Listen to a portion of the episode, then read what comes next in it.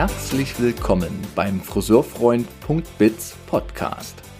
Der Wissenspodcast für Umsatz plus und Arbeitskultur in der Friseurwelt. Schön, dass du reinhörst.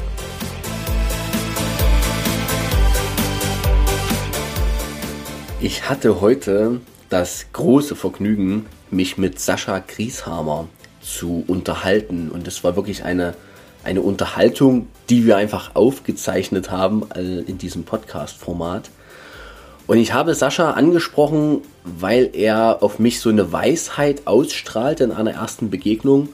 Und dieses Gespräch, was ich heute mit ihm geführt habe, hat genau das auch bestätigt. Und zu der Weisheit, die er, der, äh, die er aus meiner Sicht hat, kam noch eine, ein, ein Konstruktivismus dazu. Eine Klarheit, die Dinge zu benennen, die eben auch nicht gut laufen in unserer Branche und diese Themen zu benennen und auch zu bearbeiten. Und für diesen Mut danke ich sehr dem Sascha und ehrlich gesagt auch mir, weil es ist eine sehr kritische Folge geworden, die jetzt hier an euch rausgeht und die ganz klar zum Nachdenken, zum Mitmachen und auch zu einer gewissen Entschlossenheit aufrufen soll, die Dinge zu verändern, die uns im Wege stehen für erfüllenden Erfolg in unserem Unternehmen. Viel Freude beim Hören. Es ist schon eine ganze Weile her, da habe ich im Clubhouse und vielleicht kennt der ein oder andere Hörer und Schauer das schon gar nicht mehr, diese App, die damals zu Corona aufpoppte, habe ich einem Mann zugehört, der mich damals mit einer Form von Weisheit überrascht hat, die ich sehr spannend fand. Jetzt ist das alles trotzdem schon lange her, denn manchmal dauert es ja ein bisschen, bis sich die Wege dann wieder kreuzen und bis es mir vor allem dann so kam, Mensch, mit dem wolltest du eigentlich mal ein Gespräch führen. Und wer ist der der? Der der ist Sascha Grieshammer, der mir jetzt hier heute gegenüber sitzt. Ich sehr froh bin, dass du dir Zeit genommen hast. Lieben Dank, freue mich sehr darüber. Und ich heute sozusagen auch nochmal teilhaben darf, so aktiv für mich selbst und aber auch für meine Zuhörer und Zuschauer an eben dieser Weisheit und Lebenserfahrung in der Branche, die du so mitbringst. Und wenn ich so ein paar Worte schon zu dir vorneweg sage, dann sage ich mal nur erstmal das, das ganz Sachliche, nämlich, dass du vier Salons hast und diese erfolgreich führst und dass du Co-Referent bist bei den Rock Your Salon Veranstaltungen, die es da gibt. Und ich glaube, das kennen die ganze Branche heutzutage. Ne? Das hat sich ja wirklich sehr schön etabliert, auch sehr, sehr, sehr gut für die ganze Branche. Und da bist du sehr aktiv schon für die Branche und du hast eine lange Lebensgeschichte in der Friseurwelt, die man nachhören kann. Und an dieser Stelle grüßen wir kurz Sebastian Jödecke, der mit seinem Erfolgsgeschichten-Podcast Sascha winkt, ja. ähm, äh, dich schon interviewt hat in Folge 95. Also direkt anhören. Dort kann man alles zu deiner Lebensgeschichte erfahren. Und jetzt sage ich erstmal Hallo, schön, dass du da bist. Hallo Sascha. Hallo Thomas, schön, dass ich da sein darf. Jetzt haben wir die formellen Sachen weg. Ich finde immer schön, dass du so von meiner Lebensweisheit sprichst. Das klingt ja schon, als ob ich 146 wäre. Aber letztendlich ähm, bin ich jetzt seit 35 Jahren in der Branche und habe da natürlich schon einiges mit verschiedenen Systemen und verschiedenen Kollegen und so weiter miterlebt. Und es ist dann immer wieder schön, weil du Clubhouse angesprochen hast. Ähm, das Medium ist ja eigentlich schon gar nicht mehr wahr. Wahnsinn, oder? Ja. War, war eigentlich eine coole Geschichte, aber war halt nur so lange der Lockdown war cool und jetzt interessiert es, glaube ich, leider keinen mehr. Mhm. Aber ja, da haben wir uns kennengelernt, weil ich wahrscheinlich wieder eine meiner schlauen oder unschlauen Sachen von mir gegeben habe, aber es scheint ja zumindest ein bisschen Eindruck hinterlassen zu haben. Kannst du mal sehen und ich weiß noch, dass die Situation damals war, ich weiß nicht mehr genau in welchem Clubhouse-Talk, da waren ja noch ein paar andere Leute dabei. Aber ich habe auch gemerkt, dass du dort eine, du hattest eine Gegenmeinung positioniert. Und da habe ich so gedacht, genau das ist das, was wir eben auch brauchen. Ab und zu mal jemand, der eben nicht das Gleiche spricht wie alle ja. anderen, sondern mal guckt, was ist denn eigentlich noch ein Weg und was, was ist denn einfacher oder vielleicht besser oder vielleicht zeitgemäßer oder was auch immer, aber einfach mal anders als das, was die klassischen BWL-Töne so von sich geben würden. Und da fiel mir das damals auf.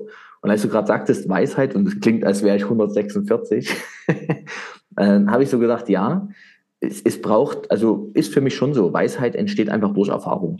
Punkt. Das kann man nicht ja. anlesen, das kann man nicht lernen, sondern das muss man erleben. Und das sagst du, wenn du 35 Jahre jetzt schon Erfahrung hast. Das finde ich schon äh, auch ziemlich beeindruckend. Bei mir sind jetzt 25 Jahre in der Friseurbranche und du bist jetzt seit 35 Jahren da aktiv und hast ja, wieder der Verweis zu Sebastians Podcast, viel erlebt. Aber fangen wir an, oder ich sag mal kurz noch was, was wollen wir heute tun, bevor du dich kurz noch vorstellst, für die, die die Sebastian-Folge nicht gehört haben. Ähm, ich habe dich eingeladen, weil ich mit dir über die größeren Herausforderungen der Branche sprechen möchte. Und die fünf großen Punkte, die ich mir aufnotiert habe, ist einmal das ganze Thema Mitarbeiter. Klar, wir könnten jetzt auch hier fünf Stunden Seminar draus machen wahrscheinlich, ne?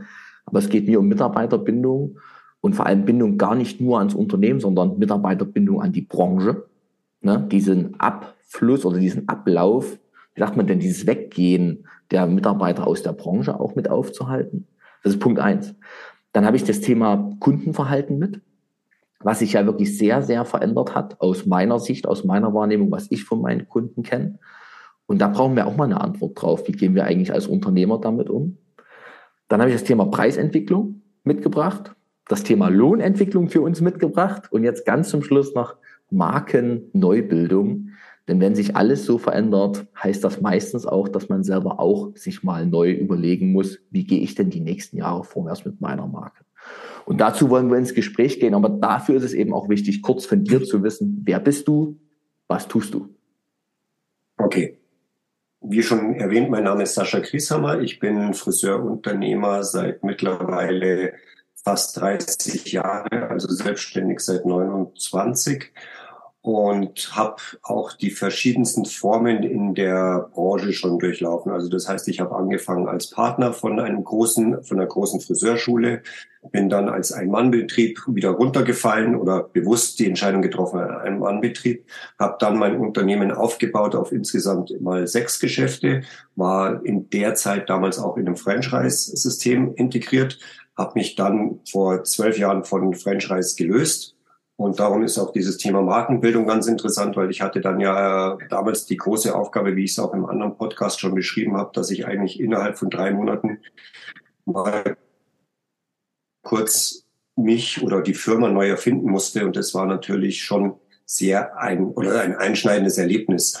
Und ich glaube, diese ganze Mischung aus diesen Erfahrungen, also wir waren in London gewesen, wir waren das gewesen, wir waren in den Großstädten, kleinen Städten. Ich bin jetzt südlich 30 Kilometer von München weg, habe hier in Starnberg drei Geschäfte, 15 Kilometer weiter noch eine andere Filiale in Hersching. Und das, was bei uns natürlich auch ganz spannend ist, meine drei Geschäfte in Starnberg sind Luftlinie 30 Meter auseinander. Also wir haben praktisch Haus Nummer eins. Okay. Ja, wir haben Haus Nummer eins, zwei, drei. Also Maximilianstraße eins, zwei und drei gehören uns. Okay. Das macht natürlich auch gewisse, also ist ein spannendes Thema, weil am Anfang haben uns alle für verrückt erklärt. Und jetzt ist das Ganze soweit ganz okay. Und ja. Also jetzt nicht wundern, ich, da draußen bellt gerade einer meiner Hunde, der will rein, er wird gleich erschossen, alles gut. Oh Gott. oh Gott. Ja, das, das ist hier rigoros, ich habe genug davon. Oh Gott. Nein, alles gut. Also das ist so zu meiner Person, zu meiner Person und ich habe da natürlich, denke ich, schon die ein oder andere Lebenserfahrung mitgenommen, auch sehr viel negativ, also auch wo man selber mhm. dran schuld ist, was man so verbricht oder so. Also man muss sich, glaube ich, als Unternehmer immer klar darüber sein, dass die, die Reaktion, die ich oder die Aktion, die ich mache, erfordert auch immer eine Reaktion. Und wie wir vorher gerade im Vorfeld gesprochen haben, ist die manchmal ja auch nicht ganz so lustig. Aber ja. Wohl wahr, wohl wahr. Wohl wahr. Warte mal, wir machen mal ganz kurz einen kleinen Break weil das Internet hängt. Okay. Also die, die mich kennen oder schon mal gehört haben, wissen ja, dass ich immer sehr wohl meine eigene Meinung habe, die nicht immer konform ist zu dem, was man gerne hören möchte.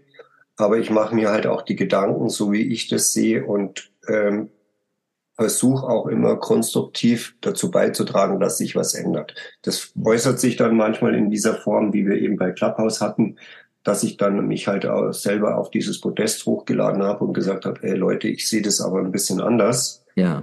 Und das ist für mich eigentlich eine ganz wichtige Nummer, wo ich sage, ähm, jeder soll und jeder hat ja seine Erfahrung und jeder hat ja auch irgendwo auf irgendeinem Punkt auch seine Meinung, die ist ja auch in Ordnung. Mhm. Aber man muss ja nicht mehr, und das ist so ein bisschen dieses, was ich jetzt auch in vielen verschiedenen anderen Podcasts gehört habe, ähm, Gott sei Dank weicht sich unsere Branche da ein bisschen auf und wir fangen auch wieder an, selbst zu denken.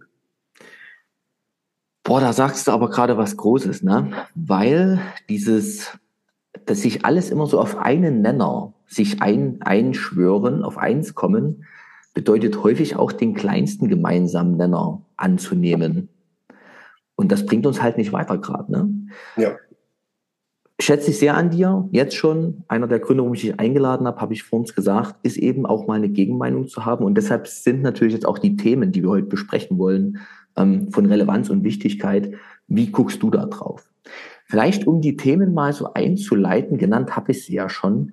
Wie, wie siehst denn du mit deiner langen Berufserfahrung jetzt den aktuellen Stand der Branche? Wie, wie nimmst du das wahr? Wie, wie schätzt du die Lage ein? Mal so ganz allgemein.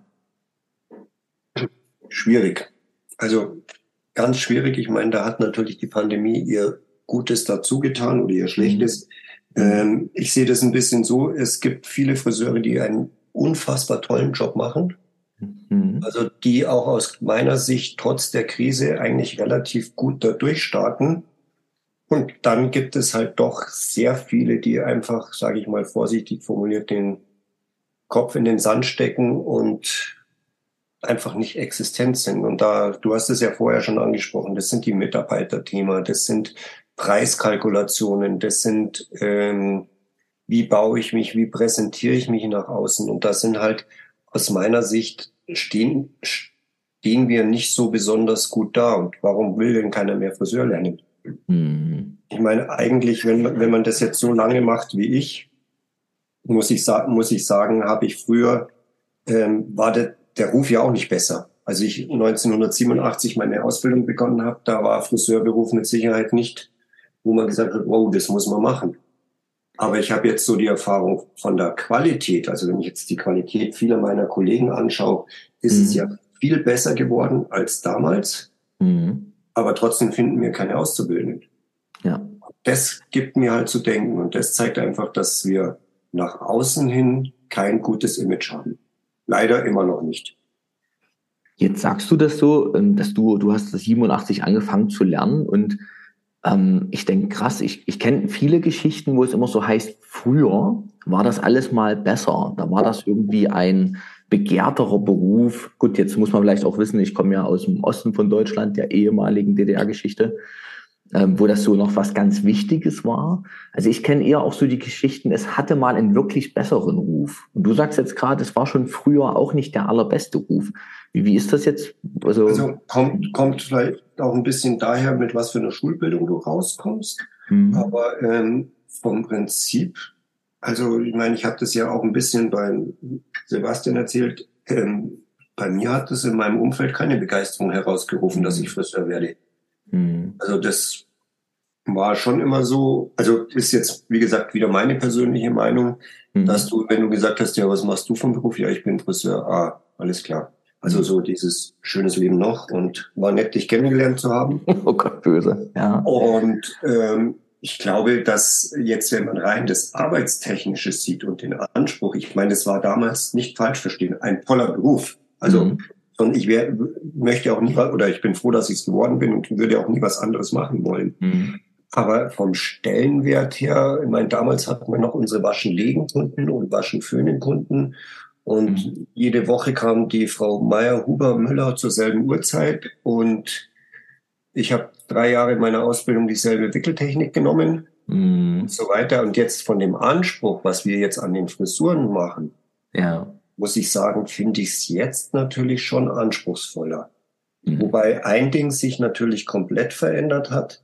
Da hat mich vor einem Jahr, nachdem ich meine Tochter zu dem Meininghaus geschickt habe, auf die, auf das Intensivseminar, ja. ich mit dem Herrn Meininghaus sprechen dürfen und der hat gesagt, Sascha, der ganz große Unterschied zwischen früher und jetzt ist, früher hat der Auszubildende in seiner Ausbildung ungefähr 90 Prozent der Friseurtätigkeit gemacht. Also sprich, der hat gewaschen, der hat eingelegt, der hat Dauer gewählt, der hat gefärbt, der hat gemacht. Ja. Was hat die Friseurin gemacht? Die hat den Schnitt gemacht und vielleicht noch ausfrisiert. Ja. Also 10 Prozent der Friseur, 90 Prozent der Auszubildenden. Wie ist es denn jetzt? Jetzt macht 10 Prozent der Auszubildenden und 90 Prozent der Friseur.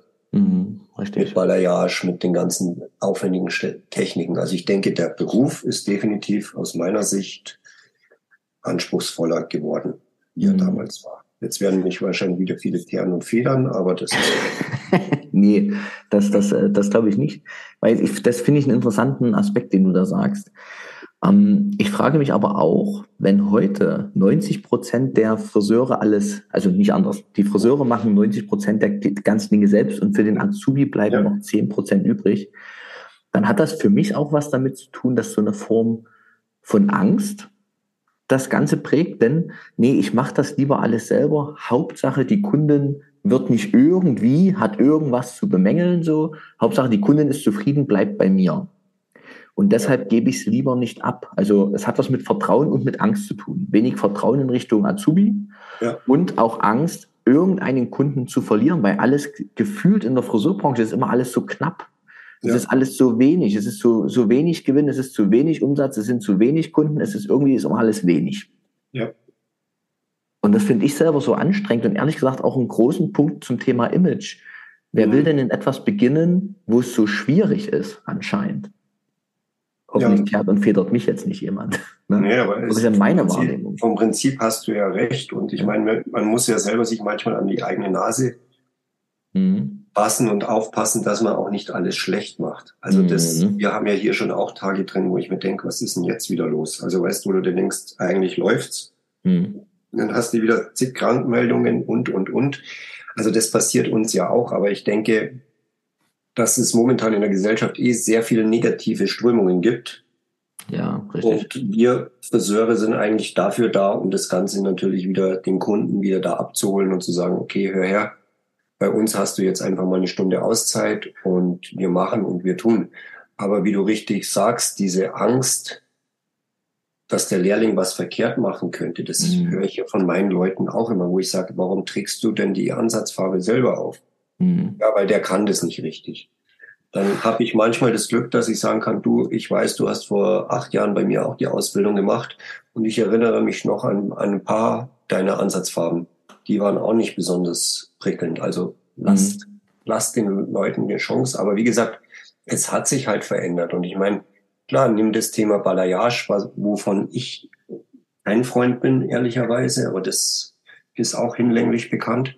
Ja, äh, okay. Ich finde die Ergebnisse schön, aber ich möchte es nicht machen und alles gut. Ja. Aber äh, das kann ja, das kann ein Lehrling schon. Aber wenn ich mit meiner Kundin das bespreche, mhm. bis ich dem Lehrling erklärt habe, was ich haben möchte, kann ich es auch selber machen. Ja, das ist der Punkt. Wohl wahr. Das ist der Punkt. Und darum hat sich das einfach ein bisschen verschoben. Ja. In deinen Worten, das ist jetzt schon fünf Minuten her, war ein besonderes Wort drin. Es ging darum, oder du hast gesagt, viele Salons sind heute nicht existent.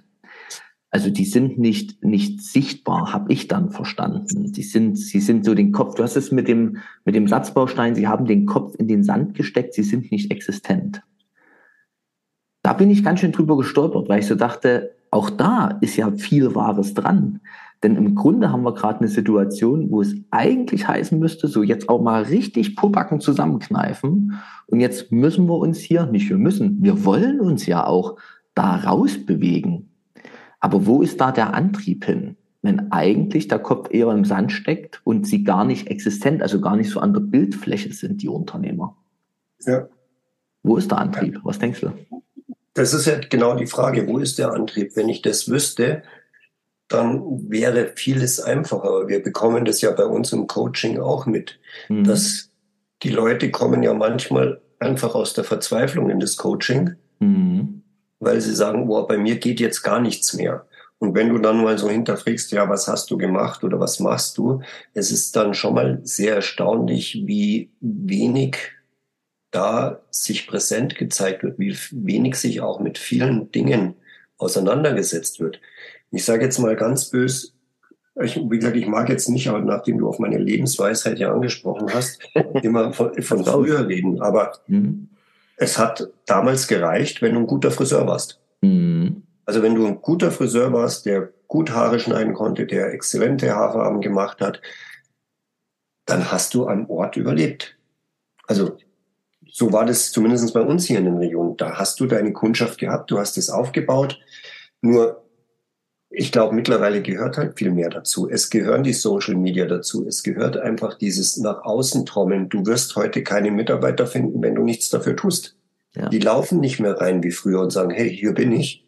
Was kann ich tun? Ja. Jetzt musst du dich zeigen. Jetzt müssen wir präsent sein. Und das geht ja dann los. Dann schau dir manchmal Homepages an. Mhm. Da kriegst du ja ab und zu das kalte Grausen. Leider immer noch. Und dann sind es natürlich auch das häufig Salons, wo ich, ich sage jetzt mal ganz provokant auch, äh, die Kunden nicht weggehen, sondern manchmal einfach wegsterben. Ja. Und natürlich dann auch ein bisschen danach das Nachkommen von neuen Kunden fehlt. Ne? Ja. Also da bin ich ganz dolle bei dir. Ich finde auch das Friseur-Business, also der Friseurjob ist anspruchsvoller geworden, aber das ist komplett handelbar für die meisten Friseure, diese fachliche Schiene, weil da ist, da steckt ja die Leidenschaft drauf. Aber das, das Friseur-Business, also wirklich Geschäft zu machen mit der Dienstleistung, das ist wirklich deutlich komplexer, umfangreicher und auch wirklich anspruchsvoller geworden in den letzten Jahren. Ja. Also das ist extrem. Ja. nun haben wir, nun sind wir bei dem Thema vorbeigeschrabbelt schon ganz knapp das Thema Marke sein. Also wenn du heute Mitarbeiter suchst oder eben auch Kunden brauchst, dann hilft es ja irgendwie, einen Namen zu haben. Ja. Die meisten Unternehmen, die wir aber wiederum kennen in Deutschland, die haben einen Namen, Achtung, Wortwahl, gehabt.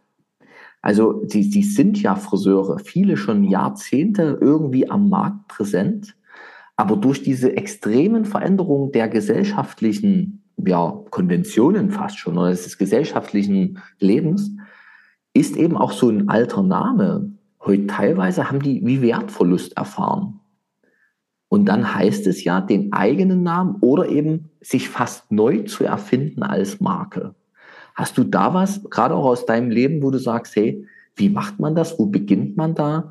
Wie kriege ich es denn hin, wenn ich jetzt so in der Klemme bin, dass ich wieder vorne mitspiele? Und vor allem, mit vorne meine ich gar nicht, im Rennen weit vorn, sondern vor allem vorn auch in meiner Lebenszufriedenheit mitspiele. Wie geht's? Das ist immer eine spannende Frage. Wir haben das ja vorher kurz thematisiert. Ich habe ja vor zwölf Jahren mich von meinem Franchise-Unternehmen oder von einem Franchise-Unternehmen getrennt mhm. und war dann ja innerhalb eigentlich von drei Monaten ohne Name, ohne Branding, ohne alles da. Mhm. Und da wird es dann natürlich schon spannend. Wie macht man das? Also vom Prinzip war uns klar, wo wir hinwollen, beziehungsweise wusste ich auch durch das Franchise-Unternehmen, was ich nicht mehr will. Also das ist schon mal dieses eine, dass ich sage, ich hatte zwei Sachen. Ich weiß, wo ich hin wollte und ich wusste aber, was ich auf gar keinen Fall mehr möchte. Mhm. Und ich meine, man hat dann immer so dieses Thema, ähm, was macht ein Unternehmen authentisch? Und letztendlich ist es erstmal, man, man liest es ja auch immer wieder, dieses Wort, oh, ich bin authentisch, ich bin, ja, äh, letztendlich ist das das Entscheidende, dass du natürlich sagst, es muss für dich und dein, wie du auch gerade gesagt hast, Lebensgefühl ja. ähm, passen. Und wie man das dann macht, das ist immer so eine Sache. Also wir haben es dann ganz radikal gemacht und ich glaube, das ist auch, war mir wichtig, dass wir auch gesagt haben, wir wollen jetzt nichts personenbezogenes erstmal haben. Das heißt, wir wollten, haben uns bewusst für den Namen Sasa entschieden und nicht für Saschas Schnippelbude, sondern haben ganz klar gesagt, okay, wir wollen einen Namen der Sasa Pure Style Company, haben auch gleich diese Größe des Unternehmens, dass wir gesagt haben, wir wollen auf jeden Fall auch wieder größer werden oder grö wollen groß werden. Und dann, also das ist für mich immer sehr radikal. Also wir haben kompletten Projekt reingehauen und haben komplett alles hinterfragt. Dann sei eindeutig. Also Marken lassen sich immer relativ einfach beschreiben. Wenn wir da jetzt mal die großen Technologien nehmen oder beziehungsweise auch Autobranche. Was steht für BMW? Fahren mit Freude. Mhm. Audi sagt Vorsprung durch Technik. Wenn du bei uns, jetzt sind wir, ich bin jetzt nicht Audi und ich bin nicht BMW, ich bin nur ein Friseur mit 40 Mitarbeitern. Mhm. Ähm, für uns steht ganz klar dieses Wort ganz besonders. Also wenn du bei uns auf die Homepage gehst und wenn du auch in den Läden bist und so wie es kommt, es taucht immer in jedem Post taucht immer dieses ganz besonders Sazar auf. Ah, okay. Und das ist für uns so dieses eindeutig. Wir haben immer gesagt, wie positioniere ich mich, weil das hat ja auch was damit zu tun. Das heißt, ich fange an, ich suche mir meine Lieblingskunden. Mhm. Wie soll der Lieblingskunde aussehen? Was fährt der für ein Auto? Was, wo fährt der in Urlaub? Und, und, und. Also diese Geschichten. Und für mich unabdingbar ist für eine Markenbildung, mhm. sei konsequent. Ja. Also das heißt, du musst auch, für mich heißt, eine Marke zu bilden, auch Nein sagen zu können.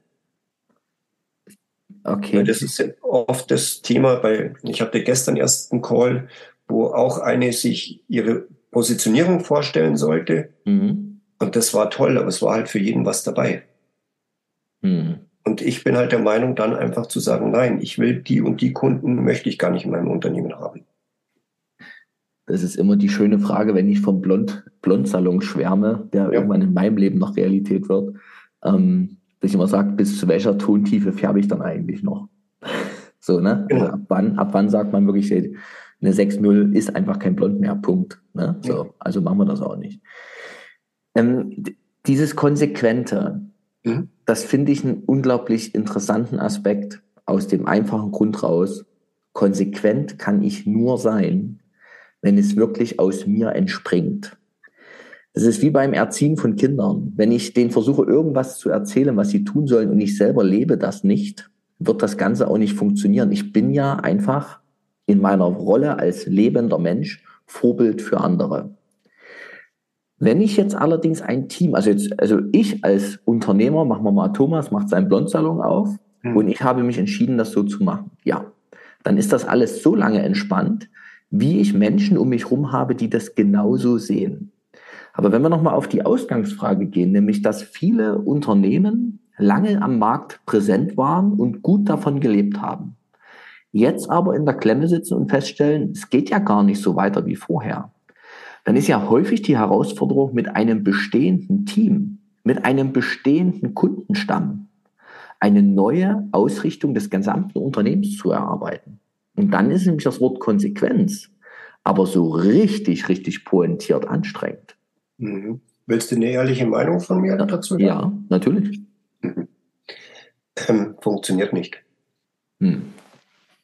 Okay. Ähm, wir haben das damals gehabt. Ich meine, als ich gewechselt habe, mhm. hat sich mein Mitarbeiterstamm mhm. innerhalb eines Jahres komplett verändert. Jo. Also komplett heißt, ich würde sagen, ich habe 70 Prozent der Leute wurden ausgetauscht. Krass. Weil einfach wir eine ganz andere Philosophie, also ich meine, das war auch ein extremer Break damals, mhm. Mhm. aber es war halt eine komplett andere Philosophie mhm. gewesen. Wir sind von einem, sage ich mal, damals waren es 40 Salons bundesweit, ähm, drin sind wir praktisch wieder zurückgegangen und haben auch bewusst gesagt, Sasa wird regional, es wird lokal. Das heißt, wir wollen gucken, dass wir hier in dem Kreis, wo wir sind, wir sind 30 Kilometer, wie gesagt, von München weg. Mhm. Auch in München sollen wir uns kennen. Wir bewerben gerade auch viel im Münchner Süden, wo wir sagen, wir wollen auch da die Kunden zu uns rausziehen.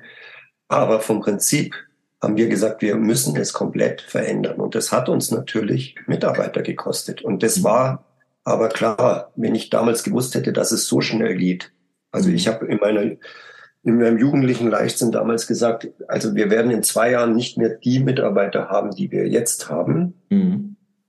Bis auf Ausnahmen, die Gott sei Dank auch jetzt noch bei mir sind von damals. Mhm. Aber es ging halt wesentlich schneller. Mhm. Weil wir halt einfach die Philosophie verändert hatten. Und ja. das hat uns dann ja auch in finanzielle Schwierigkeiten damals gebracht. Aber letztendlich war es im Nachhinein auch der Best, also der Weg, der gut war. Mhm. Und dass Konsequenzsein manchmal echt schwierig ist. Ja, da müssen wir nicht drüber reden. Jetzt hast du, also erstmal genau das möchte ich ehrlich antworten, sonst würde ich nicht fragen. Ähm, jetzt hast du aber natürlich schon auch was gesagt, was, glaube ich, vielen Friseuren eine unterbewusste Wahrheit ist. Wenn ich das Ding hier umkrempel, ich, ich, ich, ich überbetone jetzt, fliegt mir das hier alles um die Ohren ich lasse es lieber so, wie es ist, bevor ich jetzt irgendwie hier reinhandwerke und das ich nicht mehr unter Kontrolle halten kann. Ja, weil da geht's ja dann, genau das ist ja der Punkt, da geht's dann los, wie ist die Preisphilosophie. Aha. Ich meine, ich kann den Preis nicht erhöhen, weil dann kommt die Frau Müller-Lüdenscheid nicht mehr. Genau das. Genau, aber gute Fuck ist Frau Müller-Lüdenscheid. Bestimmt Frau Müller-Lüdenscheid über mein ganzes Unternehmen? Eigentlich nicht, eigentlich. Eigentlich. Eigentlich. Genau so, eigentlich. Aber, aber, aber es läuft doch da hinaus. Und ich meine, wir kriegen das ja jetzt auch, weil du vorher auch Rocky Salon angesprochen hast, wir mhm. kriegen das ja mit, wo wir viele in die Preiskalkulationen reingehen oder so. Mhm. Da verlieren die oft Kunden. Du verlierst auch vielleicht deine Kundin, die du besonders gern machst, weil sie dir ein Stück Kuchen mitbringt oder sonst mhm. was. Aber ähm, wir haben das auch, also wir haben unsere, äh, gut, wir haben schon immer eine relativ hohe Preispolitik gehabt, aber auch wir haben jetzt zweimal dieses Jahr erhöht und der billige Jakob ist jetzt auch woanders bei uns. Hm. Aber ich merke halt immer, wenn ich Kunden verliere, kriege ich ja auch neue. Und bloß für die neue ist, neuen ist ja das Preisthema gar nicht mehr da, weil die sehen das ja. Die sehen es bei der Online-Buchung, die sehen es auf der Homepage. Richtig. Mit denen muss ich das nicht diskutieren. Aber dann heißt diese eben, Angst, ja. diese, Entschuldige, diese Angst vor diesem Konsequenzsein und von dem, dass man dann natürlich auch Kunden verlieren kann, auch Mitarbeiter. Ich mhm. verstehe das. Also ich bin da auch bei vielen dabei, weil ich sage, okay, klar, ist blöd. Mhm. Aber jeder, der schon mal allein im Laden drin gestanden ist, ähm, weiß, was los ist. Und das funktioniert auch. Mhm. Aber man muss sich halt treu bleiben, es muss für einen passen. Und wie gesagt, für mich ist Konsequenz mhm. wichtig. Ja. Weil dadurch lebt ja auch das Unternehmen. Und wenn du anschaust, wer, alle großen, also alle, wo wir von Marken sprechen, mhm. ziehen das ja erbarmungslos durch. Ja. Was aber, und das, das war das war jetzt ein gutes Wort, dieses erbarmungslose zu äh, durchziehen hat halt eben manchmal auch zur Folge, dass Trennungen im Leben passieren. Also Trennungen von Mitarbeitern, Trennungen von Kunden. Trennungen von Lebenspartnern. Den hast du jetzt reingebracht und ich nicke kräftig. Ja, würde ich jetzt auch noch mit einbeziehen. Ja. In dem Fall nein, klar. Aber mhm. das ist doch immer so. Du kannst, also wir können doch nicht erwarten, dass wir als Unternehmer erfolgreich sind, mhm. wenn wir es jedem recht machen. Das wäre mir auch lieber, weil es der Weg des geringsten Widerstands ist. Aber das, das Video gerade nicht an, aber ja, du siehst mich jetzt nicht nicken, ja. aber ich nicke, ja. Ja, es funktioniert halt nicht. Ja. Und ich kenne keinen Menschen, der erfolgreich ist, der nicht irgendwelche Neider hat, der irgendwie sich da auch mal durchbeißen musste mhm. und, und, und. Ja, der sich an den Ecken und Kanten teilweise des eigenen Selbst nicht auch mal gestoßen hätte. Ne? Ja. Mhm. Okay. Markenneubildung würde ich kurz ruhen lassen, das Thema, und würde zu den Mitarbeitern wechseln. Weil das ist auch so eine Riesenherausforderung, die gerade nicht so doll auffällt, weil die Kunden sich ja auch etwas verhalten zeigen. Aber spätestens, wenn in einem halben Jahr die Kunden wieder loslegen wollen mit Schönheit, weil sie über ihre Ängste des, des, der aktuellen gesellschaftlichen Sorgen hinweg sind, spätestens dann wird auffallen, es fehlen wirklich Friseure bei uns. Ne? in der Branche? Gut, bei dir jetzt anscheinend nicht mit 40 Mitarbeitern. Hast du Bewerbungen? Bewerben sich Menschen bei dir aktuell? Äh, nee, ich habe gerade hab auch keine Bewerbungen von Friseuren. Also ich könnte auch mehr einstellen, also ich bräuchte auch mehr Leute. Okay. Wie, also das ist schon so, aber vom Prinzip, also Auszubildende habe ich vom halben Jahr auch noch anders gesprochen, da war es auch schwierig. Mhm. Aber irgendwie ist mein Unternehmen anscheinend doch noch sexy genug, dass junge Leute sich dann doch erbarmt haben, sich zu bewerben bei uns. Ja. Also das läuft. Ich habe momentan zwölf Auszubildende. Wow. Das ist ganz okay. Und ähm, ja, okay. Die, die, ja, ja, also ich hätte, ich hätte schon gern mehr. Okay. Also eigentlich wäre idealerweise, würde ich sagen, 16 bis 20. Was ja wirklich viel ist bei 40 Mitarbeitern. Das wäre ja ein 2 zu 1 Verhältnis. Ja, aber wir haben ja früher auch, frü na scheiß Wort, früher. Wir hatten ja damals auch, ich meine, die Auszubildenden haben bei uns 40 bis 50 Prozent früher vom Umsatz gemacht. Mit Farbe, Strähnen und so weiter. Mhm. Und wenn du halt so ein System, und wir arbeiten ja im Hochpreis mhm. Das heißt, wir haben natürlich auch viel mit Serviceleistungen, mit zusätzlichen Dienstleistungen. Und das lebt halt nur, wenn ich auch jemanden habe, der das macht. Mhm. Also vom Prinzip ähm, machen die ja eigentlich unseren Umsatz. Und dann hätte ich halt auch immer ganz gern so viele Auszubildende, weil der ist im Urlaub, der ist krank, der ist krank, der ist im Urlaub. Mhm. Keine Ahnung was. Also du hast ja eh nie alle da. Mhm. Ja. Weißt du, warum die sich, äh, warum sich so viele Azubis bei dir bewerben? Ähm, auch wenn es, ich hoffe, dass auch natürlich ein paar Kollegen vor Ort das hören, mhm. aber ich glaube halt schon, dass wir das Unternehmen sind, das einfach am Ort das Interessanteste ist mhm. für junge Menschen. Ja. Wir kommen cool rüber, wir machen eigene Videofilme, also wir machen eigene Kollektionen, wir machen eigenen Award, wir machen, also wir machen, weil das war ja auch so das Thema, was macht man mit Mitarbeiterbindung? Also okay. wir machen da auch relativ viel. Haben auch ein bisschen durch Corona natürlich gelitten, weil Party machen nicht mehr ganz so war. Mhm. Aber ich glaube, das ist halt wichtig, dass du für außen, die merken einfach, hey, da ist cool und da bewegt sich was. Und Mhm. Ich meine, ich habe neulich mal mit einer Kollegin gesprochen, die älter ist, die gesagt hat, Sascha, ähm, bei mir bewirbt sich kein Auszubildender mehr. Da habe ich mhm. gesagt, du sei mir nicht böse, aber dann schau mal deinen Laden an. Mhm. Dann schaut sie mich mit großen Augen an und sagt, wie schau deinen Laden an? Sage ich, der Laden war vor 40 Jahren modern. Mhm. Aber halt vor 40. Und du hast dir selbst den Retro-Look hast du schon wieder verpasst. Der, der war, vor, ja. der war vor 25 Jahren noch oder vor 15 Jahren hip. Also, wo du sagst, mhm. habe ich auch gesagt, du, da wird sich keiner vorstellen, wenn du nach außen hin nicht für den jungen Menschen sexy bist. Also mhm. sprich, dieses, dass der sagt, hey, da könnte ich mir vorstellen, dass ich meine Ausbildung machen möchte. Klar kenne ich auch genug, die sagen, ich traue mich gar nicht beim Sascha vorzustellen, weil die sind so streng oder sonst was. Ja. Aber es ist halt, momentan haben wir einen guten Move drin was mir bei deiner Aussage gerade nochmal so klar wird, du bist ja schon viele Jahre in Starnberg präsent. Ja. Und ich glaube, was, was bei dir nicht existiert, ist Trägheit. Also du, du scheinst ja kurz vor der Hyperaktivität sozusagen, was das Unternehmerische angeht, zu sein. Und ich habe gerade so gedacht, Mensch, wenn man eben so, so lange schon so präsent ist, dann schafft man wahrscheinlich sogar in einem Ort, eine höhere Interessentenschar an Azubis fürs Friseurhandwerk. Weil die Zahl, die du hier gerade nennst, so wie viele Azubis du hast und so, ne? Und ich meine, Starnberg ist jetzt auch keine gigantisch große Stadt. Ja, 25.000 Einwohner. Ja, eben. Also alleine diese Zahl, zwölf Azubis zu haben, kleine Auswahl noch dazu, also die Anzahl der Bewerbungen, ist ja, ähm, das musst du ja auch erstmal erschaffen. Und das geht ja nur, wenn in dem Ort Starnberg der Ruf des Friseurs nicht so schlecht ist. Also du hast ja wahrscheinlich durch deine Präsenz, durch deine Aktivität sozusagen in der Jugend Starnbergs schon gesagt, Friseur ist auch ein geiles Ding. Schau mal ja. hier, es gibt da die Sasa Pure Style Company. Genau. Aber es ist natürlich auch so, ich habe auch, ich habe ja Kinder, meine Tochter lernt selber bei mir, wie vorher erwähnt. Ja. Und dadurch hast du auch noch, noch ein ganz anderes Klientel, was du anziehst. Ah, also das, okay. spricht sich da, das spricht sich dann natürlich schon intern rum. Und ich habe ja jetzt, mein, gut, meine Tochter ist die nächste Generation, aber ich habe ja tatsächlich auch schon Friseurinnen, beziehungsweise erst waren es Auszubildende, die sind ja auch schon zweite Generation. Da hat ja die Mutter schon bei mir gearbeitet.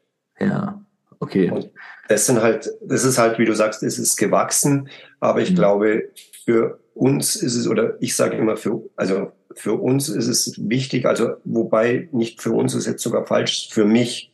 Also mhm. da nehme ich jetzt meine zwei Geschäftspartner mal raus. Die sind denken ähnlich, aber denen bin ich manchmal, wie du sagst, auch zu viel.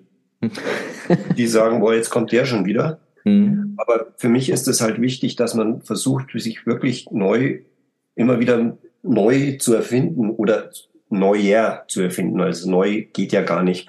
Ja. Aber es ist halt ein Riesenthema, also ich sage immer, meine Tochter wird jetzt wahrscheinlich in 10, 15 Jahren vielleicht das Unternehmen übernehmen. Ja. Aber meine Aufgabe ist einfach in der Zeit, bis sie das übernimmt, muss ich ja so sexy sein, noch für, für junge Menschen oder für sie, dass sie sagt, sie will da überhaupt arbeiten. Dass sie, ja, dass sie was Weil, übernehmen kann auch, ne? Genau. Und du weißt ja, wie viele ähm, Friseurkinder es gibt, die gerne ihren Friseur, also den Beruf machen, aber auch sagen, sie würden nie im Laden der Eltern arbeiten wollen. Ja. Weil sie dann ja genau das machen müssen. Sie müssen alles umkrempeln, dann kommen wir wieder bei diesen, wie kreiere ich eine Marke? Mhm. Dann gehe ich in den alten Namen rein mhm. Und will das eigentlich gar nicht. Ich glaube, dadurch gibt es auch viele Nicht-Nachfolger, weil die ja. einfach sagen, ähm, alles gut, oder mache ich lieber mein eigenes Ding. Ja. Da muss ja. ich nicht so viel umkrempeln. Nicht so viel umkrempeln und ich, und ich entgehe der Gefahr, mich in der eigenen Herkunft dann doch wieder in meinem Selbst zu verlieren. Genau. Ja. Ah, schön mit dir. Interessant. Mitarbeiter, du hast gerade schon ange, angeteasert. Was muss man denn aus deiner Sicht heute, oh, der Satz ist ein bisschen komisch, aber für Mitarbeiter tun, dass sie eins, also A, bleiben und B, bestenfalls auch noch neue anwerben? Also ich denke schon, dass ein, ein Mitarbeiter, der wirklich, wirklich erfüllt fröhlich ist im, in seiner Arbeitssituation, also dem es wirklich gut geht mit dem, was er da hat, ähm, dass er auch magnetisch wirkt auf andere Mitarbeiter, ist meine Überzeugung.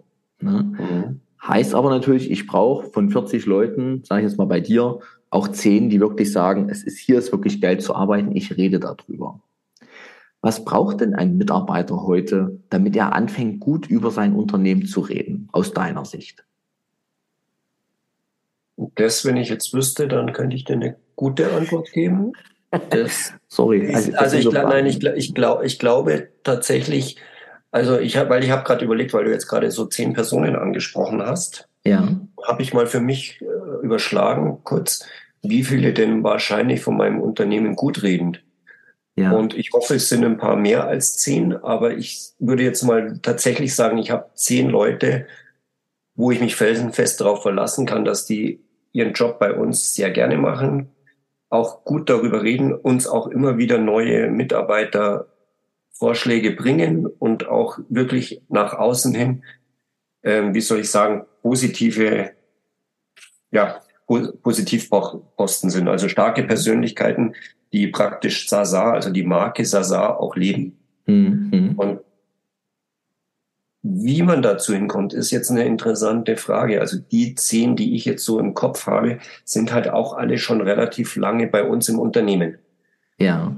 Die kennen jetzt das und ich glaube, sie haben auch, also sie haben, also die haben tatsächlich alle unsere große, größeren Probleme einschließlich dieser Pandemie mit mhm. mir durchgefochten und die wissen halt, dass der Sascha oder das Sasa ja. zuverlässig ist.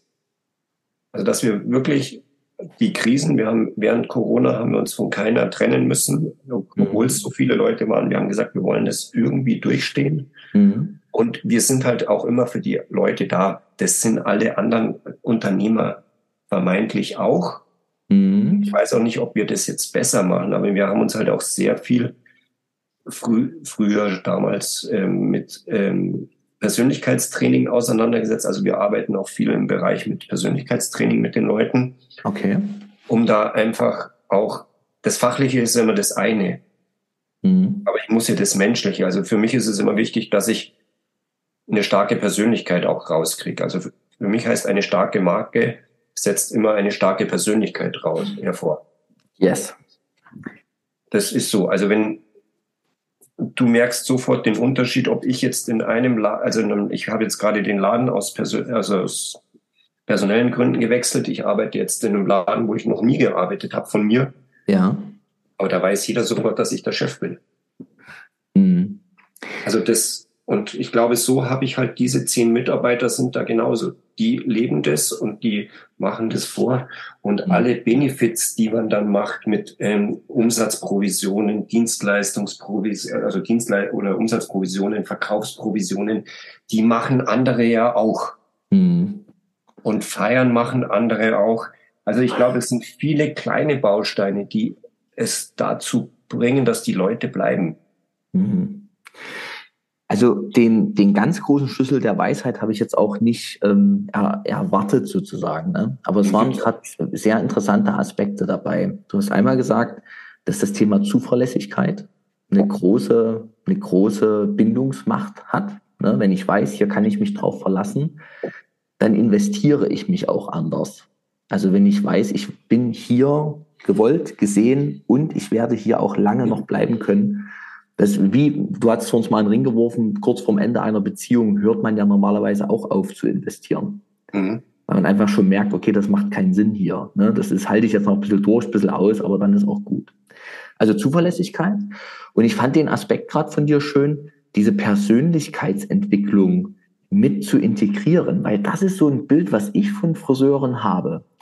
Die meisten Friseure sind unglaublich stark interessiert an anderen Menschen, häufig sogar auch an sich selber. Ne? Also sie, ihre eigene ähm, Unversehrtheit psychisch, also sie umgehen auch gerne mal Konflikte etc.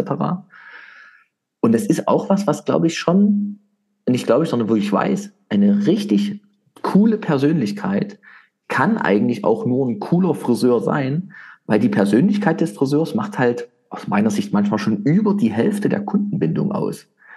Denn die, die Qualität ist ja weitestgehend, oh Gott, jetzt, ne, du hast heute schon mal gesagt, teert und federt mich nicht, aber die Qualität ist ja weitestgehend kopierbar.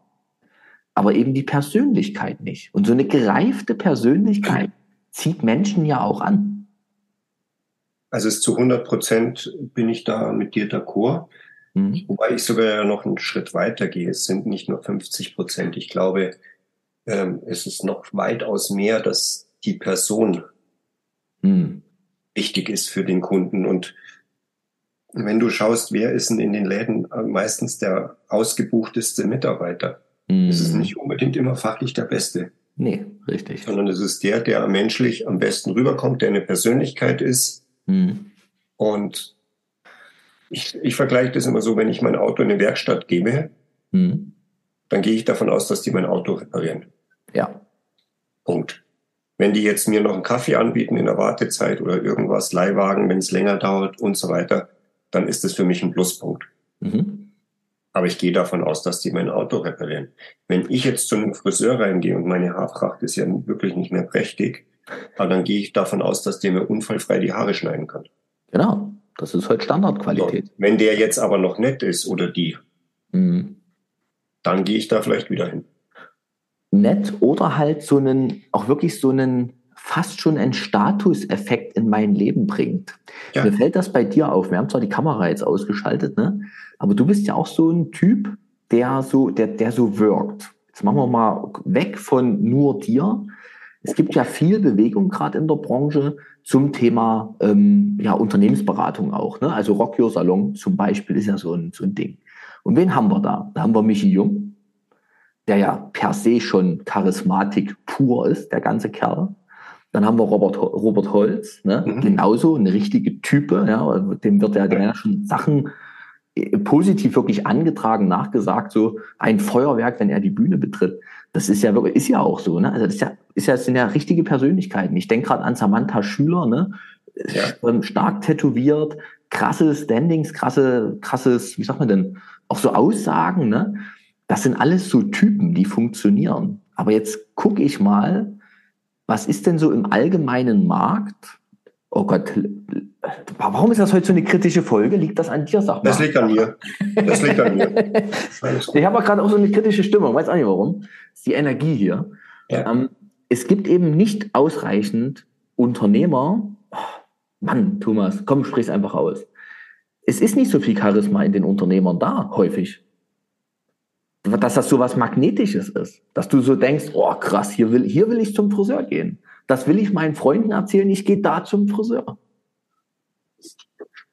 Ja, da sind wir ja wieder dieses sei authentisch. Und ja. ich meine, Michi Jung nennt sich ja auch der Authentic Hairdresser. Ja, also wenn der nicht mehr authentisch ist, dann weiß ich auch nicht mehr.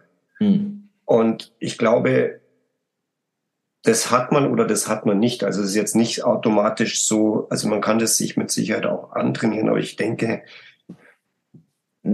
Ich, ich glaube nicht, dass man zu einem zweiten Michi Jung werden muss. Nee, aber da, da geht es nicht drum. Aber Teil davon wäre auch schrecklich. ich hoffe, er hört es nicht. aber dieses authentisch sein, ne? Ich kam auf das Thema, weil du von dieser Persönlichkeitsentwicklung in deinem Unternehmen gesprochen hast, mhm. auch für Mitarbeiter. Ja. Weil das ist es ja. Mal, mal runter mit diesen ganzen Vorgaben, wie, wie glaube ich sein zu müssen, hinzu, wer bin ich eigentlich wirklich und das dann auch mal leben zu können. Hat natürlich den Nachteil oder das Risiko, dass da auch manchmal, wenn du auf den Punkt kommst, wer bin ich eigentlich wirklich oder mehr wirklich, mhm. dass du dann auch mal Lebensentscheidungen fällen musst. Da sind wir schon wieder beim Thema Trennung und, ne, und so weiter.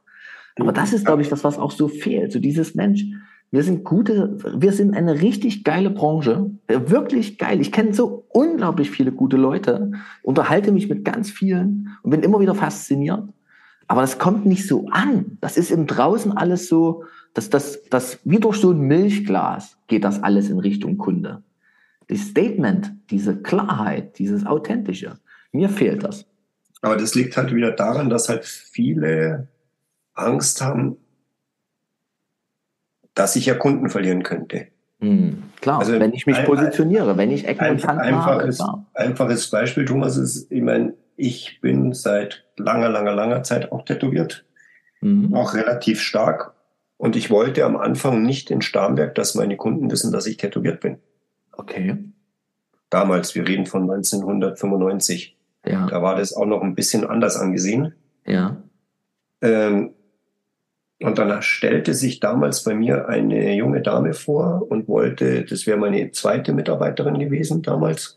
Mhm. Die war so zugehackt, dass ich damals gesagt habe, obwohl ich selber tätowiert war, Mädel, äh, so kann ich dich in Starnberg nicht auf die Kunden loslassen. Das funktioniert nicht. Mhm. Ich habe die dann tatsächlich nicht genommen. Mhm. Ähm, mittlerweile muss ich ja schon, schon froh sein, wenn ich eine nicht tätowierte Mitarbeiterin habe. Beziehungsweise. Also das, Bild hat, das Bild hat sich gewandelt. Ja, klar, die ganze Mode ist anders. Tätowieren ist jetzt hip oder war mal hip und jeder kann. Ja. Aber vom Prinzip, das ist jetzt völlig normal, weil ich dann irgendwann für mich entschieden habe, hey, scheiß drauf, die kommen mhm. da zu mir zum Haare schneiden. Mhm. Und nicht, weil ich, also wenn die, wenn die, die sich daran stören, dass ich tätowiert bin, dann sollen sie sich halt einen anderen suchen. Richtig. Und du, du hast es ja vorher auch so schön gesagt, du weißt jetzt nicht, ob du das sagen sollst. Ja, krass, oder? Wann, ja. wie gestört ist das? Ja, ja, aber es ist vom Prinzip letztendlich klar. Du verlierst auch immer wieder Kunden. Ja. Aber, aber, aber, es braucht halt diese kommen, Wahrhaftigkeit langsam auch, ne? Damit wir da auch so rauskommen, Stück für Stück. Ja. Ich weiß, dass das manchmal weh tut. Ne? Jetzt haben wir also, wir machen gerade, aus meiner Sicht machen wir gerade den kritischsten Podcast, den ich je senden werde. Aber das ist, das, das braucht diese Klarheit und das tut eben auch manchmal weh. Ja. Aber dadurch kommen wir doch erstmal auch ein kleines Stückchen weiter in der Branche. Du hast das gerade mit dem Tätowieren erzählt und ich habe gerade mich erinnert, als ich bei Vella angefangen habe, ich habe eine lange Vella-Historie, da gab es damals echt noch einen Dresscode. Ein Dresscode, also 2007 habe ich angefangen, da hieß es, man durfte keine Jeans mehr tragen oder nicht tragen, sondern es war immer nur Stoffhose oder Kostümchen. Es war halt so dieser Trainerstil, den man da anhaben sollte. Mhm. Und ich weiß noch, was das für ein Riesenaufwand war, ähm, nicht Aufwand, sondern für einen riesen Aufschrei. Es wurde dann ein Kollege eingestellt, nenne ich den Namen, ach, ich sage ihn einfach, Daniel Gusshorst, den ich unglaublich schätze. Und der hatte, der war so überhaupt nicht im Trainerstyle. Der hat, äh, du kennst ihn vielleicht auch, ähm, hat mhm, ja. Vergangenheit, äh, hat lange Dreadlocks. Und das war halt so gar nicht Weller, aber der Typ war halt so auf den Punkt und der hat natürlich so eine, eine Ausstrahlung, so eine Anziehungskraft auf alle, auf alle Teilnehmer gehabt, ne? Dass man wirklich sagen, also er hat im Grunde das Eis gebrochen und auch diese, aus meiner Sicht heute, diesen Dresscode aufgelöst, weil mit ihm ist so eine Authentizität reingekommen, wo dann plötzlich klar war, ey, wenn wir alle einen Zacken authentischer sind, sind wir alle auch wirklich, ja, nicht mehr ganz so massentauglich, das mag sein, aber wir sind auf jeden Fall magnetischer, attraktiver, anziehender auch für Menschen, weil Menschen wollen ja mit Typen ja. arbeiten ne? oder auch mit also, Typen also, in Kontakt. Da bin ich ganz fest der Meinung, sei du selbst. Ja. ja. Alle anderen sind schon vergeben, ne? Wer hat's gesagt? Irgendein Wilde, glaube ich. Und ich meine, das ist ja auch, ich meine, du hast vorher gefragt, oder wo wir das Vorgespräch auch hatten, das mit mhm. Rock Your Salon oder so. Ja. Ja, klar, habe ich da ein Michi und ein Robert. Und das ist ja gut so. Also ich ja. brauche ja solche Menschen. Ich brauche ja solche, wo ich mich auch inspiriert fühle, wo ich mich okay. auch, wo ich auch sagen kann, ich kann mich mit denen reiben. Mhm. Und darum geht's ja. Also ich schaue eigentlich immer nach Leuten, die mich weiterbringen. Mhm. Das klingt jetzt zwar sehr egoistisch, aber ich brauche mir jetzt keinen Trainer holen in mein Unternehmen, wo ich sage, ja, das kann ich selber auch. Der tickt wie ich, ne? dann kommst genau. du ja im Grunde nicht weiter, sondern bleibst auf der Stelle. Ja, der, wenn er so tickt wie ich, ist er schon wieder in Ordnung, dann hat er eh einen Schuss. Aber in deinem dann, Fall, okay. Dann, dann ist es in Ordnung. Aber wenn ich jetzt sage, also wir kriegen ja, kennt man ja von Außendienst, also von, von Firmen, dass du da manchmal dann einen Trainer drin hast, wo meine Leute sagen, äh, also nee, nee, mhm. das können wir eigentlich besser.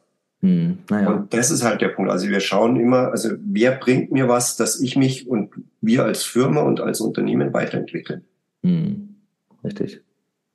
Aber ich habe das ja in der eigenen Firma. Wie viele Friseurkollegen hören Post Podcasts? Wie viele Leute? Also wenn ich mir jetzt deine mhm. Reihe anhöre, ich habe mir jetzt ein paar Sachen davor natürlich im Vorfeld angehört. Klar. Ich habe mir ähm, damals von Sebastian viel angehört. Hey, wir haben so eine coole Branche. Wir haben so viele tolle Leute, die so tolle Sachen zu sagen haben. Mhm. Und dann frage ich meine Leute, was machst du so, wenn du Auto fährst? Ja, ich mhm. höre Bibi Blocksberg. Keine Ahnung. Irgendwas. Gut, weil die Kinder mit dem Auto sitzen, hoffentlich. Ja, oder so. Aber du weißt, was ich meine. Ja, ist klar. Ja. Ich weiß ja, was du meinst. Du, ähm, ich habe es vor uns erst in einer Episode, die ich heute hochgeladen habe, äh, reingesprochen noch. Es gab bei Facebook irgendeine Umfrage und da kam raus, 64 Prozent, Stand von vor fünf Tagen, ne, frag mich, kann jetzt auch mhm. anders sein, wussten gar nicht, dass es das Thema Podcast für Friseure gibt. Und ich ja. denke so, ey Leute, ey, ist wirklich so viel cooles Zeug da unterwegs, so viel ja. Wissen, was da einfach so kostenlos in der, äh, zur Verfügung steht, was du dir nur noch nehmen musst und abstrahieren. Aber daran hängt es ja dann zum Schluss auch häufig, dass eben die Umsetzung des Wissens ja erst das ist, was dann auch eine Veränderung bewirkt. Na, das eine ist das mir anhören und das andere ist das, ich tue es dann auch. Also ich habe jetzt auch einen Beratungstermin mir besorgt bei Jesse Vogt zum Thema meine eigene Marke nochmal auch sichtbarer machen. Also ich muss ja da genauso weiterarbeiten. Ne? Und weiß gleichzeitig, wenn ich mit dem Gespräch mit Jesse, mit Jesse äh, fertig bin, habe ich zu tun. Ja. Weil das Wissen reicht nicht. Es muss gemacht werden, damit sich was verändert. Ne? Ja, und das, das darum geht es ja immer, dieses, wie hat Oliver Kahn immer mal so schön gesagt hat, immer weiter. Mhm. Letztendlich ist es so, dieses nicht stehen bleiben, mhm. Stillstand ist Rückschritt, den blöden Spruch kennt auch jeder. Mhm. Naja. Nur ist es halt so. Und es gibt so viele Sachen, mit denen man sich auseinandersetzen muss. Und wir haben eben diese Aufgaben. Mitarbeitergewinnung, Kundengewinnung. Wie ja. halte ich meine Kunden? Wie gehe ich mit dem veränderten Kundenverhalten um? Wie ähm, positioniere ich mich? Und ich glaube, da sind unsere Aufgaben. Ob ich mhm. jetzt den Haarschnitt noch einen Millimeter besser schneide oder nicht, ist nicht das Thema, sondern es geht einfach da um andere Dinge. Richtig, das ist diese Komplexität oder diese neue Komplexität im Friseurbusiness, die es halt ja. jetzt auch zu spielen gilt. Ne? Also das, das Klavier ist gefühlt etwas länger geworden auf, und die Tasten, die ich drücken muss, damit es gut klingt. Ne? Ja. Thema Kundenverhalten, du hast gerade angesprochen. Lass uns das mal noch aufnehmen. Wie hat sich das aus deiner Sicht verändert? Oder ähm, spürst du das überhaupt bei dir in Starnberg oder ist das bei euch alles relativ gleich geblieben? Also, ja, also wir, wir leben schon in der Oase der Glückseligen. Mhm. Also bei uns ist es schon echt noch in Ordnung. Mhm. Natürlich haben wir auch Kunden verloren, die jetzt sich irgendwie daheim die Haare schneiden lassen von irgendjemandem. Ja. Oder wo wir es ein bisschen merken, dass die Farbgeschichte ein bisschen rückläufig war, mhm. dass die manche sich wirklich rauswachsen lassen haben. Mhm. Also jetzt mit irgendwie Grau rumlaufen und meinen, das ist sexy. Und mhm. ähm, auch selber färben aber grundsätzlich muss ich sagen, nee, ist bei uns noch alles ganz in Ordnung. Also das ist auch, sie gehen auch die Preiserhöhungen mit, mhm. kommen vielleicht dafür halt jetzt, also es ist nicht mehr ganz so wichtig, so würde ich es jetzt sagen. Wenn ich früher mal gesagt habe, ich gehe in Urlaub, dann war ja die Hälfte meiner Damenschaft an Kundschaft war ja selbstmordgefährdet, weil ich ja dann in der Woche keine Zeit habe. Und jetzt sagst du so, du, ich bin dann nicht da, ah ja, macht nichts, dann komme ich erst in drei Wochen.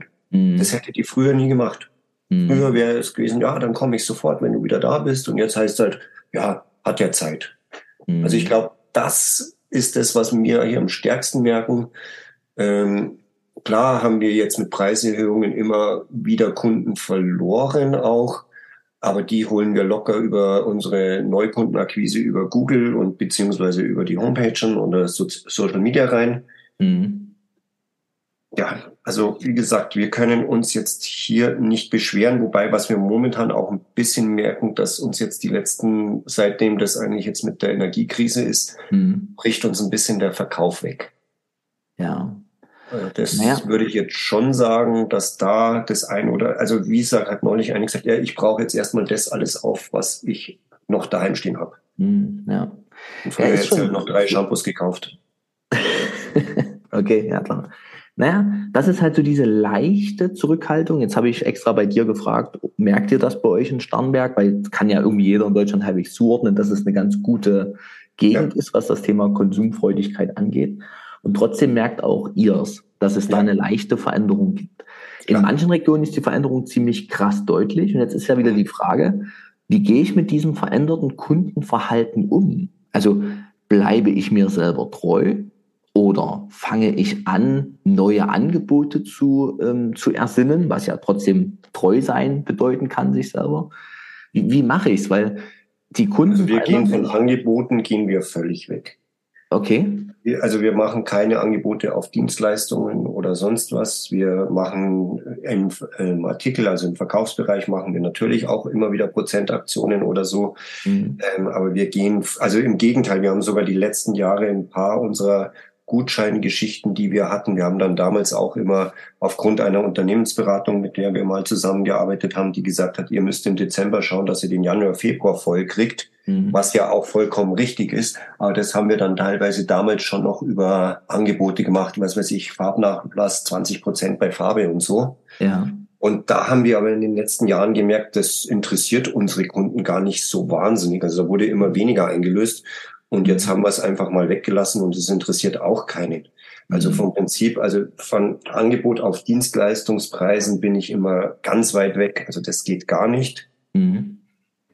Und also aus meiner Sicht, weil da mache ich ja die Arbeit, die ich eigentlich hochpreisig veranlagen will, wieder niedriger. Richtig. Und nehme mir das ja selber weg. Also ich meine, ich habe jetzt wie lange gebraucht, dass ich irgendwann mal dreistellig bin im Damenhaarschneidebereich. Aha ich werde jetzt einen Teufel tun und mir da irgendwie noch ein Angebot reinzuhauen, dass es dann doch wieder 90 Euro sind. Ich wollte sagen, auf einen 95-Euro-Preis mal für drei ja, Wochen genau. reduzieren. Ne? Ja. ja. Sind wir, ähm, also ich, ich springe jetzt mal kurz, weil ich gerade einen Blick auf die Uhr geworfen habe, ja. äh, Sascha. Wir sind schon lange im Gespräch, was voll schön ist. Ähm, aber wir müssen es auch so ein kleines bisschen abrunden.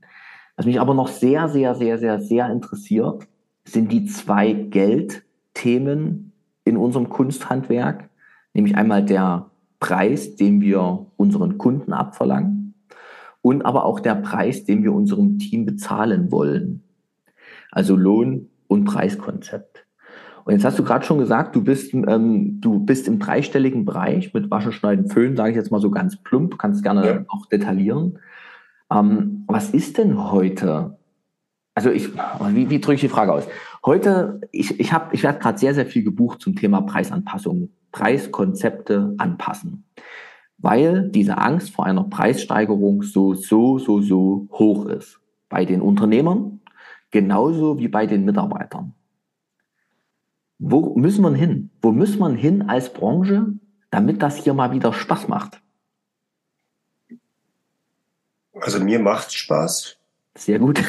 Im dreistelligen Bereich Waschen, Schneiden, Föhn. Ähm, hm? vom, vom, nein, vom Prinzip werden wir das ja auch oft gefragt in den Finanziellen Coachings. Spaß meine ich auch. Ne? Ja, ja, aber von, von den Coachings werden wir ja auch oft gefragt. Hm. Ich denke, es ist ein, ist ein bisschen zu unterscheiden, erhöhe ich jetzt einfach meinen Preis ohne hm. Mehrwert. Ja, dann werde ich schlicht. Ich bin aber jetzt, aber ja, aber ich bin jetzt nicht der Freund von Mehrwert heißt, dass wir jetzt noch eine Kopfmassage dazu machen, mhm. dass wir, was weiß ich, für eine Dienstleistung noch zusätzlich mit einbinden, sondern die Frage ist doch, ich sage immer, wenn du deinen Laden ordentlich positioniert hast, mhm. also wenn du auf dem Weg bist, jetzt muss nicht jeder Friseur eine Marke sein, aber wenn der Kern, also der Markenkern oder die Aussage einfach stimmt, Mhm. Also ich weiß, ich weiß, wer sind meine Lieblingskunden, was ist meine Positionierung, wie stark ist die Positionierung, weil für mich ist das nach wie vor das Wichtige, welche Kunden will ich denn überhaupt haben? Mhm. Erst dann kann ich meine Preise kalkulieren. Weil wenn ich alle Kunden haben will, dann muss ich auch alle Preise irgendwie anbieten. Sage ich aber, ich will jetzt nur die Blondkundin haben, weil du vorher das erwähnt hast mit Blondsalon, mhm. die zahlen das halt auch. Aber dann ja. müssen sie es halt auch zahlen. Ja. Und ich glaube, das ist das Wichtige. Man kann jetzt nicht pauschal sagen, ähm, mach den Preis so oder so, sondern einfach dieses, wie stelle ich mich als Firma auf? Wie positioniere ich mich? Wie stark bin ich auch in der Persönlichkeit? Habe ich die, Entschuldigung, den Ausdruck, habe ich die Eier, den Preis auch zu verlangen? Ja, genau. Also das ist ja auch so. Ich habe damals, wo ich dann das erste Mal Damenhaarschnitt 45 Minuten 100 Euro, mhm.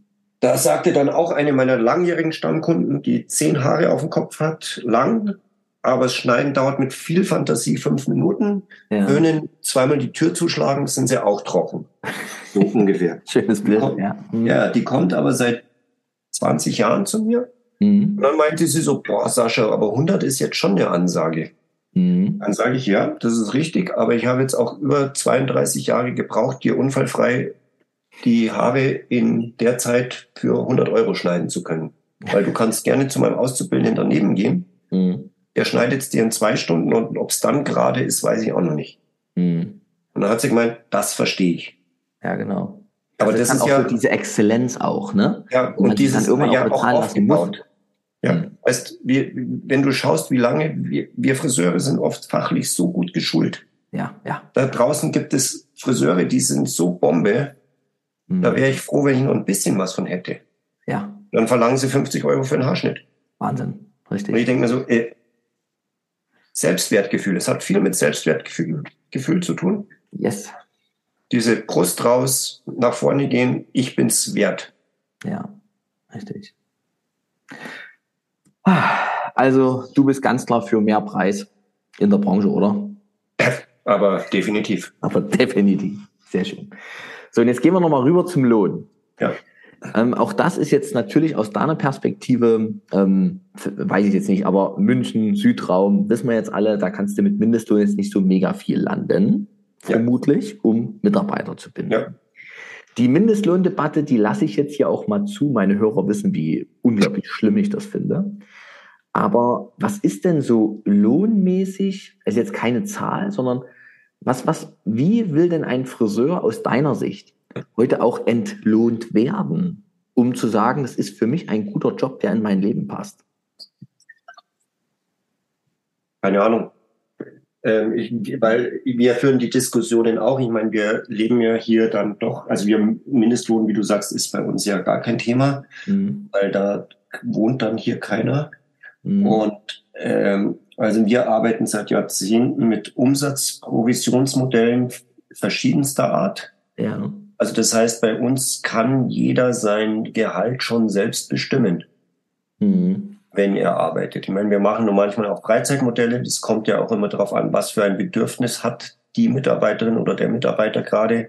Mhm. Brauche ich Geld, weil ich einfach was weiß ich, mir was anschaffen will oder brauche ich jetzt mehr Freizeit, weil gerade ich mich frisch verliebt habe. Oder einen neuen Hund oder was auch immer im Leben hat. Ne? Mhm. Genau. Also vom Prinzip machen wir das da, also wir sind da relativ flexibel und ähm, wir arbeiten, also wir werden jetzt demnächst auch Teamprämien einführen, also dass wir nicht ah. nur und dass wir auch sagen, okay, wenn, wenn der Salon XY das Ziel erreicht, dann gibt es für alle nochmal eine Prämie. Mhm. Und ähm, klar, dann wir machen die ganzen üblichen Geschichten, dass du sagst, okay, was weiß ich, Tankgutscheine, äh, Mittagessen, also alle, alles, was es halt so gibt, was du so reinbuchen kannst. Ja. Aber vom Prinzip bin ich der Meinung, der Mitarbeiter sollte halt auch schauen, dass er mehr verdient. Also dann muss er halt auch was tun. Naja, das Charmante an diesen Provisionssystemen ist ja tatsächlich, dass es eine, dass es wieder diese Direktheit herstellt. Mhm zwischen Handwerk, ich gebe einem anderen Menschen meine Handwerkskunst und er gibt mir Geld dafür. Gebe ich mehr Handwerkskunst, bekomme ich auch mehr Geld dafür, einmal pro Kunde. Und natürlich habe ich mehr Kunden, denen ich meine Handwerkskunst gebe, habe ich auch mehr Geld davon. Also das finde ich tatsächlich auch ein sehr, das finde ich was sehr Ehrliches, Wahrhaftiges so, äh, und, ja. und Logisches auch. Ne? Ja. Und da bin ich auch eher für Provisionssysteme und eben jetzt nicht zu sehr für ähm, All-In. Aber ich frage mich auch, ähm, ist eben das wirklich noch ein Anreiz für alle Beteiligten? Ja, mehr Geld das weiß ich meine, das ist ja, das ist ja, glaube ich, gerade die Krux, die wir haben, dass die mhm. einen sagen, es ist mehr Freizeit, also sprich drei Tage Woche und genau. ich finde es lustig, dass so viele Friseure jetzt nur noch vier Tage ihren Laden aufhaben. Ist für mich völlig unverständlich, aber soll jeder machen, wie er will. Also die haben nach wie vor sechs Tage auf, haben aber vier Tagesmodelle für die Mitarbeiter. Geht das auch. ist der Punkt, genau. Habe ich mir sagen lassen. Richtig. Und ähm, vom Prinzip, ja, ich glaube, man weiß es gerade nicht. Das sind ganz unterschiedliche Dinge. Aber da muss ich auch wieder wissen, und jetzt, ich komme immer wieder auf diese, sorry, den Ausdruck fucking Positionierung zurück. Mhm. Ich muss ja auch wissen, was für Mitarbeiter will ich haben. Ja. Will ich Mitarbeiter haben, die alle nett und friedlich sind und Freude Eierkuchen sind? Oder will ich die Mitarbeiter haben, die sagen, hey, ich will Gas geben und ich will Geld verdienen? Mhm das ist halt so ein bisschen der Punkt. Und ich meine, ich habe drei Geschäfte innerhalb von 30 Metern, da sind die Mitarbeiter auch unterschiedlich verteilt und gelagert. Mhm. Da gibt's den einen, der ist ein bisschen Friede, Freude, Eierkuchen, der andere ist eher so der Vollgas und die anderen sind die Rocker. Also mhm. das gibt es schon, aber wie direkt man jetzt da einen anspricht, mhm. das ist schwierig. Aber ich glaube auch wieder, sind wir auch wieder bei der starken Persönlichkeit. Ja. Richtige Positionierung und auch nach außen. Wir schauen uns, wenn bei uns sich bei uns jemand vorstellt, schauen wir an, was hat der für einen Social Media Kanal? Hm. Ist der da überhaupt dafür da? Macht der was? Tut der was? Und, und, und. Also da gibt es ganz viele Sachen. Wir zahlen zum Beispiel eine Social Media Prämie auch noch zusätzlich. Oh, für Menschen, das heißt, die da sehr aktiv sind. Wenn die, ja, wenn die bei uns, wenn die posten, die haben dann ihren eigenen Sasa-Namen, mhm. also ihren Namen plus Sasa, und wenn die da posten, kriegen die halt Betrag extra dafür. Ah, cool. Okay. Und solche Sachen. Also wir versuchen da natürlich relativ viel zu machen, aber letztendlich ist da jeder für sich zuständig und mhm. den Stein des Weisen habe ich da nicht. Das ist aber auch nochmal ein sehr schönes, fast, fast ein schönes, ähm, ein schöner Abschluss, den du hier gerade findest oder vorlegst. Du hast gerade nochmal so diese Eigenständigkeit. Es ist jeder Mitarbeiter, obwohl er Angestellter ist in deinem Unternehmen, ist jeder Mitarbeiter eigenständig für sich und sein wirtschaftliches Gelingen zuständig. Und ja. ich meine, bei euch sogar noch mit der Belohnung, wenn du bei Social Media was postest, kriegst du auch noch Geld dafür. Das ist ja nur auch nicht unbedingt der Standard. Das gehört ja für die meisten so dazu, musst du halt machen. Ne? Ja. Aber das ist ja schon Eigenständigkeit. Und genauso eigenständig wie der Mitarbeiter im Grunde in der Lage sein sollte, sein Business zu entwickeln, was man vielleicht dem einen oder anderen Friseur noch viel mehr beibringen muss, dass das gar nicht heute noch, dass das gar nicht die Unternehmer alles entwickeln können für mich als Angestellter, sondern ich muss wirklich, ich bin der Einzige, aus meiner Sicht, meine Worte, als Friseur am Kunde, bin ich der Einzige, der gerade hier Einfluss hat auf das Umsatzgeschehen. Da kann der Chef sich in irgend, irgendwo auch immer er ist gerade auf den Kopf stellen wenn ich den Mund nicht aufmache als Friseur, wenn ich es nicht in die Hand nehme, wenn ich nicht einen Nachfolgetermin vereinbare und, und, und Produkt empfehle, entsteht da auch nichts. Da können noch so viele Banner an der Wand hängen. Ne? Und diese Eigenständigkeit auch wirklich wieder in die Köpfe reinzubekommen. Wir sind ein Unternehmen mit vielen Erwachsenen, die dasselbe Ziel haben, in deinem Fall ganz besonders zu sein und dann damit erfolgreich zu werden. Und diese Eigenständigkeit muss aber eben auch beim Unternehmer entstehen. Ne? Wer bin ich? Eigenständig. Wer bin ich, wenn ich ich bin? Weil nur dann kann ich das ja auch durchhalten. Ich kann ja nicht mein Leben lang eine Rolle spielen und werden wollen wie XYZ. Nehmen wir nochmal Michi Jung. Ne? Kann nicht funktionieren. Also dafür, dass du der Gastgeber bist, fand ich das eine sehr schöne Zusammenfassung. Ja dieses Gesprächs. Nein, ich glaube, mehr ist nicht hinzuzufügen, weil ich glaube, wir könnten jetzt beide noch stundenlang quatschen. Und es würde da auch ein bisschen was bei rumkommen. Mhm. Ich freue mich auf die nächste Einladung. Dann können wir Lieben Dank, Sascha. Freue ich mich sehr. Mit Freude gern. Das können wir einfach nochmal machen. Hat mir sehr viel Freude gemacht, das Gespräch da auch mit dir zu haben. Ne? Und äh, ja, Teil deiner deine Weisheit mitzubekommen. Schließen wir es damit ab. Ich drücke jetzt mal gern. den Stopp-Button ja. der Aufzeichnung. Danke, Sascha. Ja. Bitte, gerne.